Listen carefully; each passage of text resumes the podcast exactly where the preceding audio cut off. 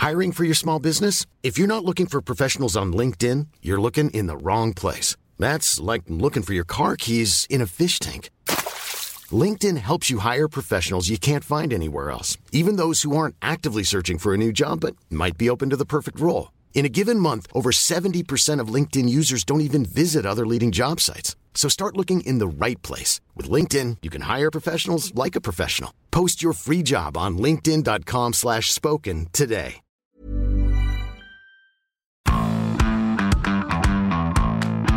Bonjour à tous et bienvenue dans Zone Mixte, le podcast de la rédaction des sports de 20 minutes. Aujourd'hui, je suis avec euh, Nicolas Camus. Salut Nico. Salut William, salut à tous. Comment ça va déjà? Ouais, très bien, écoute. Ça faisait longtemps qu'on n'était pas revenu sur euh, ce podcast. Ça faisait super Trop longtemps. longtemps. euh, désolé pour cette absence d'ailleurs. On va commencer par demander pardon. Et de quoi on va parler aujourd'hui? On va parler euh, d'Amélie Oudéa Castera pour changer un petit peu du paysage médiatique actuel. Comme tout le monde, mais il fallait bien faire le point sur cette histoire. Exactement, à un moment donné, l'agenda médiatique est ce qu'il est, on est obligé de le respecter. Amélie Oudéa Castera, nommée à la tête d'un super ministère regroupant l'éducation et les sports à l'issue du Et les dernier JO remaniement. et tout ça. Super ministère, et effectivement, il faut pas oublier les JO.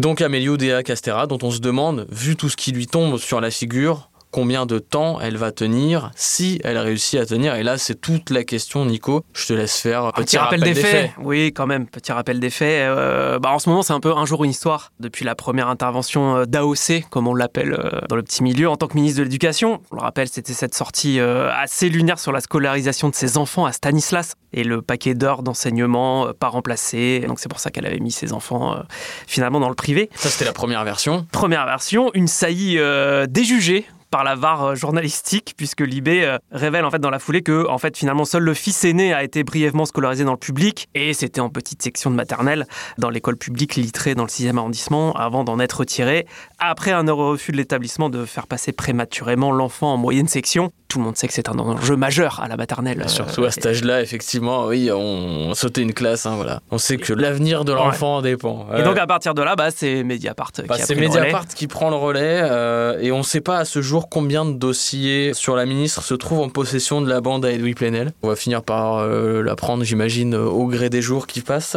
Donc départ en douceur avec l'annonce de l'existence d'un rapport euh, sur l'établissement privé Stanislas qui parle de discours homophobes, de sexisme, d'humiliation. Rapport qui se trouve sur le bureau du ministère alors tenu par Gabriel Attal depuis août mais euh, qui est gardé bien au chaud Mm. rue de Grenelle. Oudéa Castera dit en plus à Mediapart en ignorait l'existence. Quand elle arrive au ministère, en fait, elle dit Moi, je l'ai pas sur mon bureau. Voilà. Euh, Et ça. quelques jours plus tard, donc, le site d'information publie évidemment ce rapport en intégralité. Pour ceux qui l'ont lu, qui n'est pas très très glorieux effectivement. Ouais, voilà. Bon, on va pas tous les faire, hein, parce que ça a été que le début finalement des ennuis. Parce qu'ensuite, ça a été euh, les classes non mixtes, le détournement de Parcoursup, son salaire à la FFT, épinglé par le rapport de la commission d'enquête sur les dysfonctionnements des fédérations. De notre côté, on a essayé de s'intéresser aussi à la personnalité de la ministre, à ses méthodes de travail, en contactant des gens euh, qui ont bossé avec elle ces dernières années. Et ce qui ressort, on peut dire, dans un premier temps, c'est quand même son tempérament de battante. Ça, il faut quand même l'avoir en tête pour ceux qui se disent qu'elle va démissionner rapidement, qu'elle tiendra pas. Attention, c'est pas le genre de la maison. Ouais, voilà, elle est solide sur ses appuis comme on dit et euh, surtout elle n'en est pas à son premier coup de chaud. Mm. Même si celui-là, il est vraiment particulièrement musclé et qui concerne un ministère encore plus important parce que c'est vrai que dans l'imaginaire, bon, on se dit toujours les sports, c'est que les sports, voilà. Ouais, même si à l'égio, disons que le ministère de l'Éducation nationale est beaucoup plus euh, médiatisé, il y a plus d'affaires qui ressortent parce qu'aussi les syndicats sont plus puissants derrière. On sait que ça peut être inflammable beaucoup plus vite. D'ailleurs, cette polémique, elle est quasiment exclusivement citée en tant que ministre de l'Éducation. Hein, parce que, bon, voilà, c'est d'un établissement aussi scolaire dont on parle, donc c'est logique, mais, mais ça montre aussi que c'est ce qu'on souligne majoritairement. Donc, je disais, elle n'en est pas à son premier coup de chaud, même si celui-là, il est particulièrement musclé. Vous souvenez-vous, ministère des Sports, donc, elle avait été intronisée huit jours seulement avant le fiasco de l'organisation de la finale de la Ligue des Champions au Stade de France fin mai 2022. Donc c'était Real Madrid-Liverpool. Elle n'était pas en fonction hein, au moment des événements, mais elle avait quand même eu euh, le tort de confirmer les accusations mensongères du ministère de l'Intérieur, Gérald Darmanin, à propos des fameux 30 000 à 40 000 supporters de Liverpool venus aux abords du stade avec des faux billets. Donc voilà, obligé de composer avec Darmanin, vrai poids lourd politique, numéro 2 du gouvernement, pas trop le choix que de prendre sa roue, comme on dirait dans le vélo. c'est quelque part, elle se prend les critiques logiques, mais est-ce qu'elle avait vraiment d'autres choix que de faire ce qu'elle a fait? C'est une question qu'on peut se poser aussi.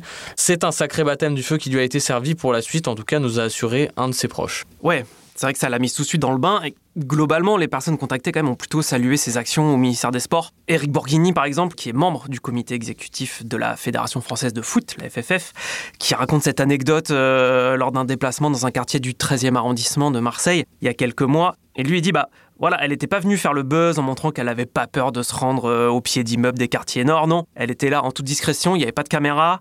Elle était là juste pour rendre hommage aux actions sociales du club du FC Malpassé, donc ce qui était le petit club du quartier. Elle a montré qu'elle était accessible et qu'elle connaissait bien ses dossiers. Donc lui était plutôt euh, laudateur. Ouais, et puis des dossiers, il y en a eu au ministère des Sports, il y en a eu pas mal. Ouais, il y en a deux gros donc après, dont on va parler maintenant. Deux énormes dossiers qui lui ont valu euh, bah, des reproches assez virulents des intéressés, de ses principales euh, victimes, on va dire. Généralement, dans ces cas-là, c'est plutôt une bonne chose.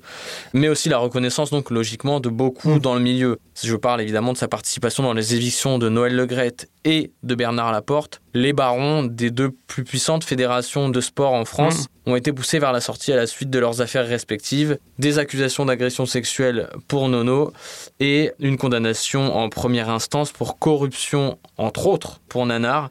Et euh, Nono et Castera euh, a vraiment, vraiment poussé pour ça. Elle n'a pas hésité à monter au créneau. Un peu sur le modèle de ce qu'avait fait Roxana Marcinanou, donc qui était juste avant elle au ministère, à l'époque avec Didier Gaillaguet, l'ancien grand Manitou du patinage. Voilà, malgré les fortes oppositions à l'intérieur des fédés, bah, elle a jamais lâché le morceau et c'est la députée Renaissance euh, Céline Calvez qui nous disait ça. Les fédés vivent en cercle fermé et je trouve que ce milieu est peut-être le plus violent que j'ai pu connaître, moi, dans la politique en général. Et malgré ça, elle, Amélie Oudéa Castera, s'est dit bah, j'y vais. Donc c'est une compétitrice et ça prouve aussi son courage car la pression a dû être très forte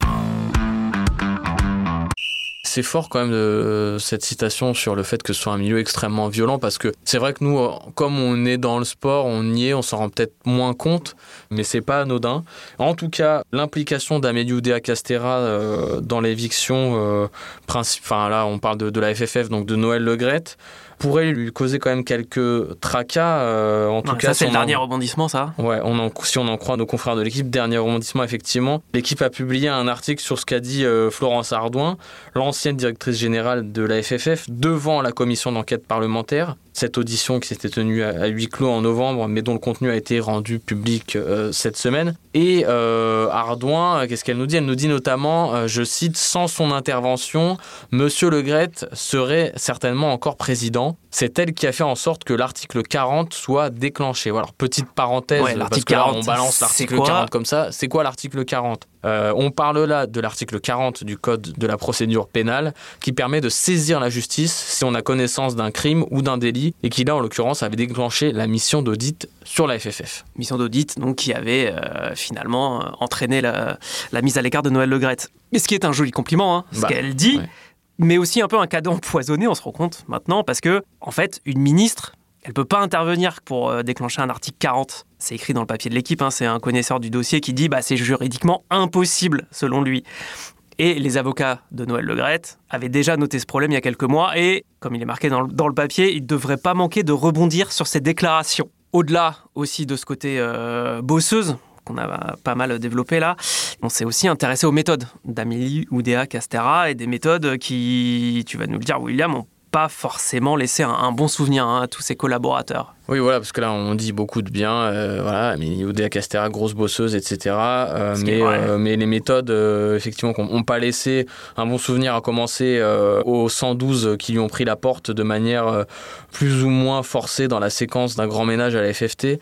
Un grand ménage orchestré en, partie par Amélie Oudéa Castera, devenu gestionnaire au quotidien de la Fédé après l'élection de Gilles Moreton en 2021, qui lui a plus un rôle de représentation de la Fédération française de tennis. Une ancienne salariée fédérale nous racontait justement euh, ce management main de fer euh, dans un gant de fer finalement, double dose de fer, de la ministre de l'Éducation, tout en confirmant que euh, l'une de ses grandes missions était de faire justement ce ménage-là à la Fédé. Donc je cite, elle disait c'est une énorme bosseuse avec un management assez dur qui peut être un peu violent.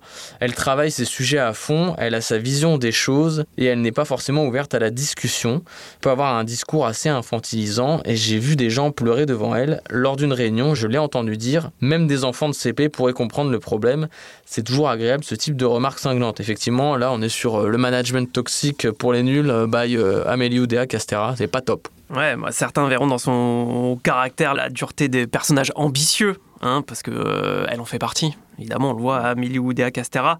Euh, elle est assez sûre d'elle, hein, et donc elle est ambitieuse. Elle n'avait pas hésité à postuler au ministère des Sports dès 2017. Contrairement à nous, on n'a pas pensé à, à poser la candidature spontanée. Ah, pas le même profil, peut-être pas assez technocrate. à l'époque, son profil n'avait pas été retenu hein, par euh, le président faute de notoriété notamment. Mais euh, voilà, son plan de carrière était euh, déjà tracé et le passage par la Fédé de tennis, puis le ministère. Où est la limite, William? Sky is the limit, Is the comme, limit, on dit. comme on dit, avec notre superbe accent. Mais bon, peut-être que The Limit, finalement, ce serait peut-être l'école Stanislas. Eh oui. Habituellement un plafond de verre euh, pour certains de ses élèves, euh, au vu du niveau de l'enseignement, paraît-il. Mais là, euh, là c'est une toute autre problématique. On verra Euh, dans les prochains jours si ça va se calmer ou s'il va y avoir encore d'autres histoires qui vont finalement pousser le président à lui demander sa démission. Oui, voilà. Bon, après les dernières révélations, c'était sur quoi? C'était notamment la non-mixité de la classe dans laquelle étaient euh, ses enfants. Bon, voilà, c'est. Faut voir quel chemin vont prendre ces développements. En tout cas, nous, on est un peu dans, dans l'expectative, dans l'incertitude. Année évidemment très importante, 2024. Les JO arrivent dans très peu de temps. Elle est ministre des Jeux aussi. Elle est soutenue officiellement par euh, Emmanuel Macron, qu'il avait quand même pas mal défendu hein, lors de cette grande conférence de, de presse qu'il avait tenue, et euh, par Gabriel Attal C'est quand aussi. même pas le genre de Macron de faire démissionner ses ministres. On l'a vu avec différentes affaires ces dernières années. Bah, surtout pas maintenant. Enfin, t'imagines là, ce serait genre admettre une erreur de casting. euh, Voilà. bon, enfin, Et on peut penser que ça viendra pas d'Amélie Oudéa Castera elle-même. Mais pour les raisons évoquées. on n'est jamais à l'abri d'une surprise. On n'est jamais à l'abri d'une surprise et on va bien voir euh, ce qui arrivera. Nous, en, en attendant, on va débrancher, on va rendre le micro, on va rendre l'antenne, comme on disait à une Tout à époque. fait. Merci à tous d'avoir suivi ce podcast avec nous et on se dit euh, à très bientôt dans un mixte. Ciao Salut William, salut tout le monde.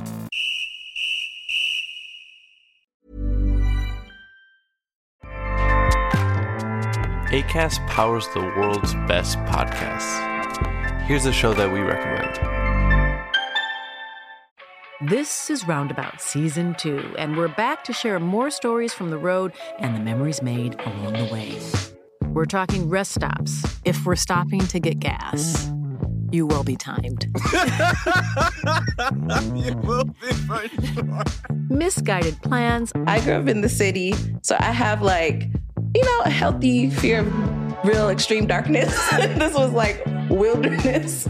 a lot of laughs, Y'all weird, but you, yeah, you, you were different. Like you were real different, bro. I can't really put my finger on it. and so much more. Just goes to show that unexpected things sometimes are the best when it comes to a road trip. Roundabout Season 2, presented by Nissan, is live now with new episodes rolling out every Thursday. Listen and subscribe wherever you get your podcasts.